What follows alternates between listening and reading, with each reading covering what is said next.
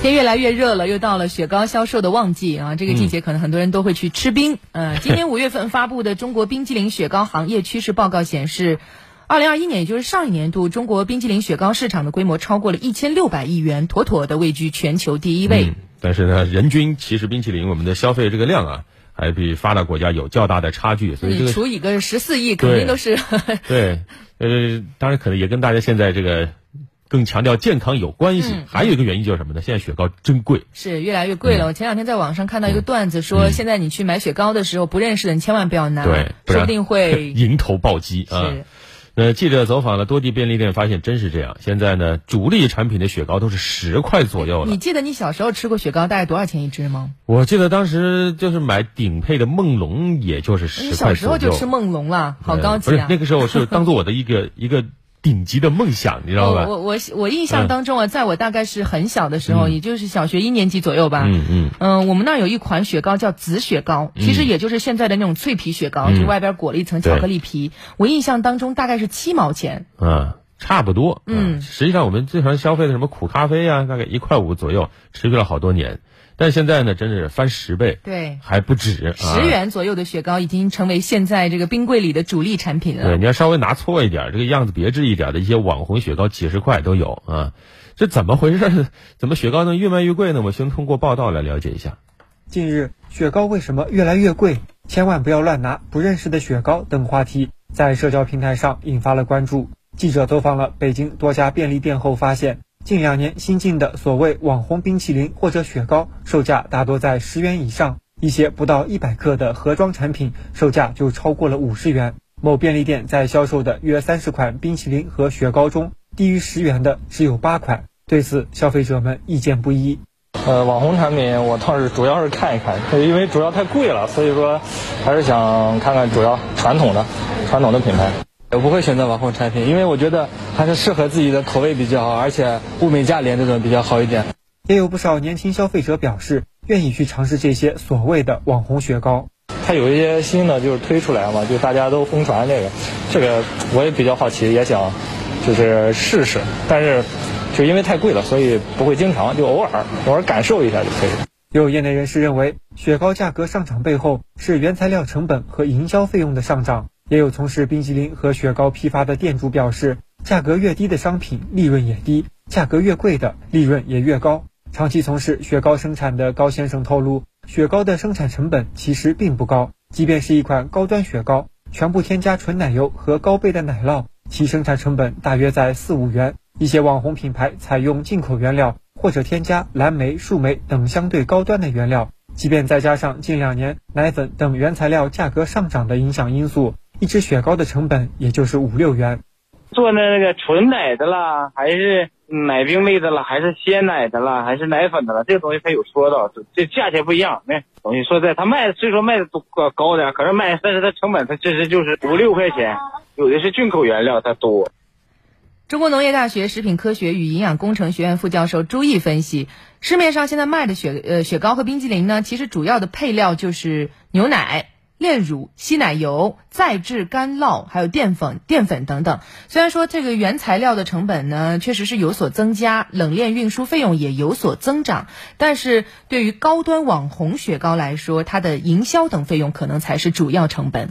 市面上的这个雪糕，它的成本哪怕是高端的，也就是五六块钱，这个是最多了。在疫情的大背景下，在全球的经济都在处于一个相对不景气的状态下，这个雪糕它一枝独秀，就是感觉哈有那个口红经济的这样的一个原理在里面。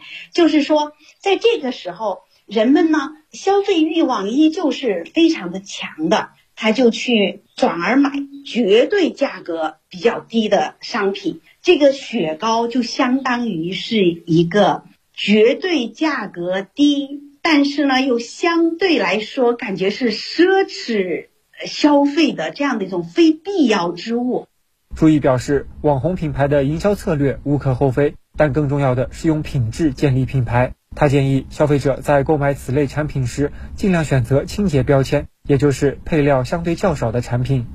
总而言之，蛋白质。和乳脂肪含量越高的，你就越值得购买，它的性价比就越高。当然了，就是就是雪糕对我们来说呢，就是通热量很高的，所以我们吃雪糕的时候呢，也要看一下它的这个配料，看一下它的这个顺序，尽量买清洁标签的。所谓清洁标签，就是配料表上的东西越少就越好。江苏省消保委工作人员徐悦指出，为了适应市场竞争，商家为雪糕类产品赋予了精美的包装、独特的口感、高档的原料，甚至是文化的内涵，都可能导致产品价格的上升。呃，商家可以依法自主定价，但是我们消费者也可以自主去选择物美价廉的产品。呃，面对目前市面上琳琅满目的这个雪糕产品，消费者们大可以用脚投票。要求商家明码标价，坚定的去选择价格适宜、美味解暑的雪糕产品。嗯，如果这些高价雪糕徒有一些炒作和宣传，但是没有和价格相适应的消费体验，甚至部分雪糕连食品安全问题都难以保障，那么这样的产品最终也只是会有价无市，很快就会被市场淘汰出局。徐悦表示，除了近期备受关注的网红雪糕，包括奶茶、健身欧包等产品，也都采用过类似的营销手段。他提醒消费者，面对这些流量炒作的产品，要保持理智。比起颜值，我们要更加注重食品类商品的卫生安全，还有营养健康。理性的去消费，不要盲目的跟风，不要让我们的钱包为一时的新鲜感或者虚荣心买单。作为经营者呢，也应该逐利的去研发一些安全健康、兼具外观和口感的产品。在逐利的同时，也要合理定价，不要让高价的雪糕成为一锤子的买卖。嗯。我们也看了一下本地消费市场情况啊，记者昨天也走访了武汉的部分商超，确实是这个情况。呃，传统的大家可能习惯的一两块的地下雪糕，真的是很难翻出来。哦，老冰棍儿一块钱，你要拼命的去翻，在琳琅满目的不认识的这个雪糕里去把你认识的给挑出来。越来越多的超市冷柜，那真是被。上十块钱一根的雪糕给占据了啊！这炎炎夏日能不能守住雪糕自由，就看您能不能多翻一会儿那个冰柜啊！我相信听节目的很多朋友可能不太吃雪糕，对吧？那我给大家介绍一下吧，现在都有哪些 你没听过的呃所谓的网红雪糕啊？这个就拿一家罗森便利店举例吧。嗯，冰柜里最贵的雪糕呢是钟薛高的米酒玫瑰口味儿，卖多少钱？十九块一根。嗯，然后呢就是一款椰芋泥。牛奶味冰激凌售价十三块九，嗯，还有冰雪怪樱花酸奶味儿，这个名字我都 我都我都想半天。还有大桥道福丸什么东西啊？光明优贝冰激凌杯啊，这几款呢售价是十十三块八，这还行，嗯，这还行，还行，还行啊。店内大部分雪糕的价格都是十块钱上下，最便宜的是什么呢？可爱多甜筒冰激凌五块五。嗯，这些估计去的时候可能贵的卖完了啊。那记者走访了武昌汉口多家便利店，还有大型商超，发现过去大家熟悉的什么老冰棍、小布丁。火炬啊，这样的平价冰棒雪糕真的是很难找，取而代之的都是一些新兴网红品牌和一些所谓的进口品牌雪糕。对，刚才我们说的罗森便利店还不算贵啊，这是便利店，更贵的，街道口的一个大型商超内呢，你看贵的什么呢？哈根达斯一款净含量只有六十九克的脆皮冰激凌卖三十九块钱，嗯，还有刚才说到的钟薛高嘛，它也有很多品牌，其实很多的这种叫什么款式是挺贵的，嗯，草莓白巧就卖二十二块。